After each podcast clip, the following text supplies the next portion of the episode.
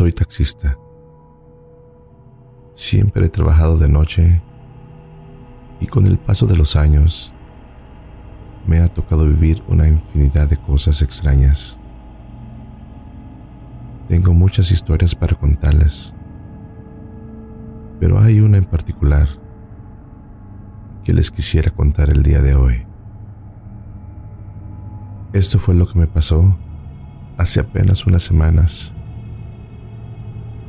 Era un viernes y ya como a las 2 de la mañana conducía por una calle poco transitada.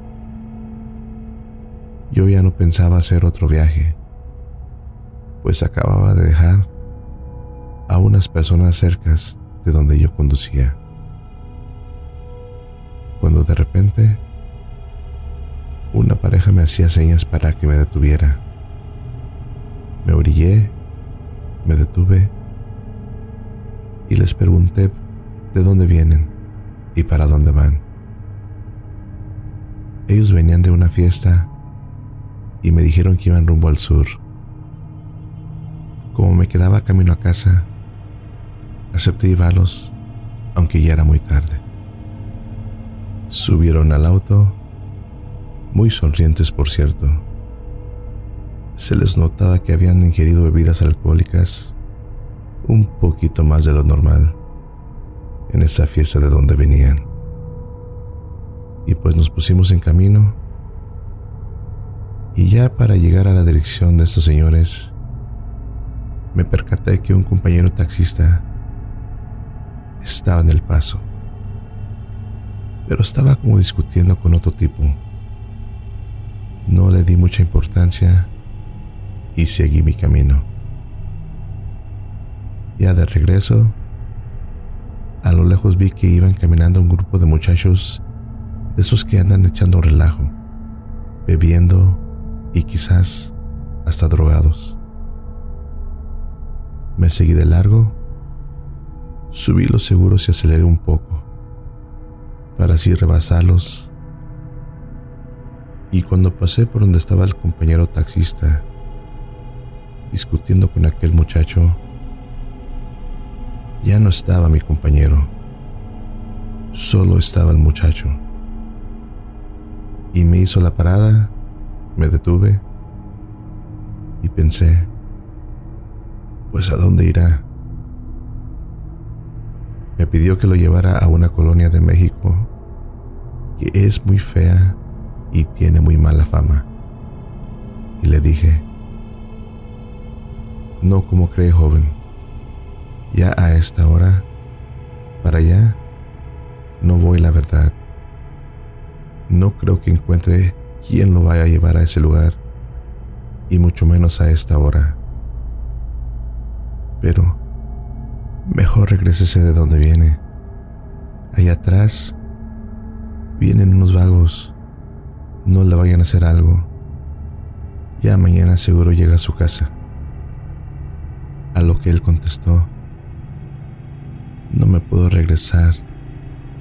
Estaba bebiendo cuando salí de ahí y ya me perdí.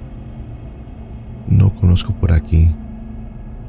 Y el otro taxista aquí me bajó. Ahora entendía por qué estaban discutiendo. El joven me insistió, diciéndome, ¿cuánto quieres? Pero sácame de aquí y te pago lo que sea. Yo le dije, no joven, yo no voy para allá ahorita, de verdad, lo siento. Y seguí mi camino.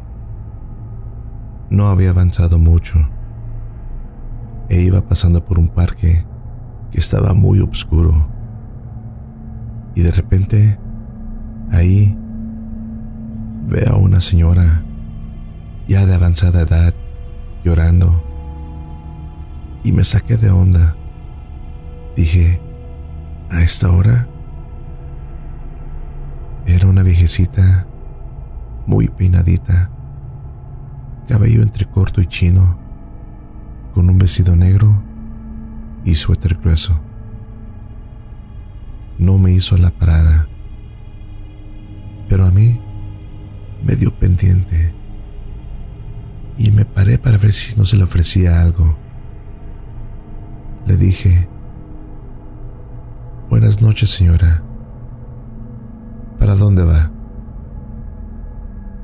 Y ella me respondió, aún llorando, Por favor, llévate a mi hijo, me lo van a matar. Y yo pensé, señora, pues ¿Cuál hijo? Si está sola. Cuando reaccioné, la viejecita ya estaba encima de la ventanilla. Y ahí me dio miedo. Me quedé mudo y comencé a temblar. La señora ya de cerca se veía casi gris, con su cara huesuda y con unas enormes ojeras. Era un espíritu o un fantasma del más allá, quizás. Yo desesperado quise echar en marcha mi carro, pero nomás no encendía. La señora me volvía a decir, llévate a mi hijo de aquí, me lo van a matar. En ese momento no supe ni por qué, pero metí reversa y ahí sí encendió el auto. Del pánico de ver a la viejita tan espeluznante, me seguí en reversa hasta donde estaba el joven y le grité, súbete. Ya se podían escuchar las risas y el desmadre de los vagos que estaban detrás. Yo creo que estaban como unos 100 metros, más o menos de donde estábamos nosotros. Y cuando el muchacho se subió, comenzaron a correr hacia nosotros. Yo le metí el acelerador hasta el fondo y solo así no nos dieron alcance. Los dos íbamos en silencio y yo iba pensando en la señora. Pensaba si de verdad había sido un fantasma o una aparición. Cuando pasábamos por el lugar donde me la encontré, ya no había nadie. Pero, ¿cuál fue siendo mi sorpresa? y al mirar por el espejo retrovisor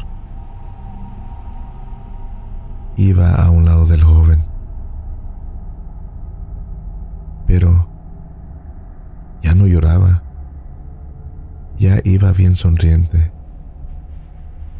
Se me entumeció todo el cuerpo, como pesado lo sentía. No pude ni frenar del pánico.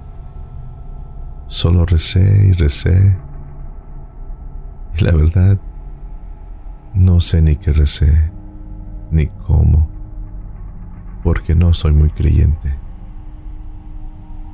Solo temblaba de pies a cabeza. Es más, hasta casi me pongo a llorar del miedo que sentía. Ya no quise mirar más para atrás. Ya cuando manejaba por un lugar más transitado, puse mi direccional para poder orillarme a un lado de la carretera. Lentamente levanté la mirada y miré por el espejo retrovisor. Para mi satisfacción, la señora ya no estaba. Solo estaba el joven el cual volteó a verme y me dice muy asustado, no me dejes aquí, por favor. No conozco. De verdad, cóbrame lo que quieras. Ya nada más le dije yo, está bien, joven, no se preocupe. Tuvo que pasar mucho rato para poder controlar mis nervios y poder hablar. Le empecé a hacer plática al joven, diciéndole que no se expusiera en la calle andando tomando, y menos si no sabía dónde iba a andar. Le dije que los vagos esos se veían muy sospechosos y que no tenían muy buenas intenciones hacia nosotros.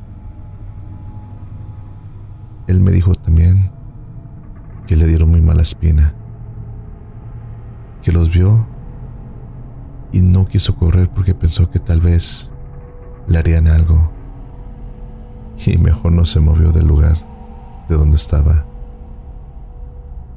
Me dijo, la verdad, sí estaba muy asustado, Señor y pues le pedí a mi madre que me ayudara, que hace apenas dos semanas había fallecido.